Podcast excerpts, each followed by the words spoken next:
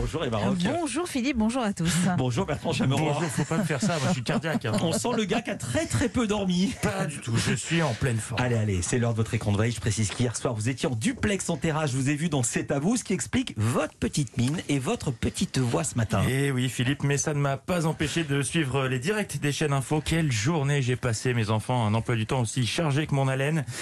Les chaînes info donc qui étaient sur le qui-vive pour couvrir cette réouverture des restos et des bars. Dispositif exceptionnel des pochetrons minés, potrons minés, pardon, comme ici sur BFM dès 6h du mat.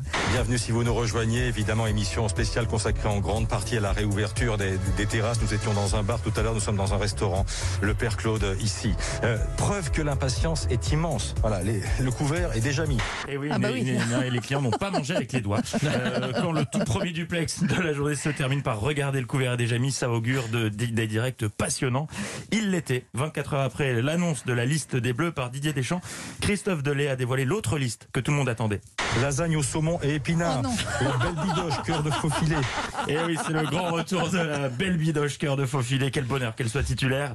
Alors au-delà de la joie procurée par les images de terrasses briquées, allumées et prêtes à accueillir des clients, cette édition spéciale sur BFM nous a aussi permis de mieux cerner les enjeux économiques et politiques de cette réouverture, car les questions, les bonnes questions, ont été posées au patron de bar. Ça fait du bien de revoir les clients. Oh, pas du tout, c'était une véritable purge. Et oui, si les bars étaient ouverts, les questions, elles, étaient fermées. Et il était difficilement possible d'y répondre par autre chose que oui. Dominique et Cathy. Bon, bonjour à tous les deux, je vous dérange. C'est votre premier café en terrasse, donc depuis le- ça vous fait du bien? Pas vraiment. Euh, sept mois de fermeture, c'était trop peu. On aurait bien prolongé une petite année. Non, évidemment, ils auraient répondu ça. Ah oui, oui, beaucoup, beaucoup. Vous attendiez ce moment?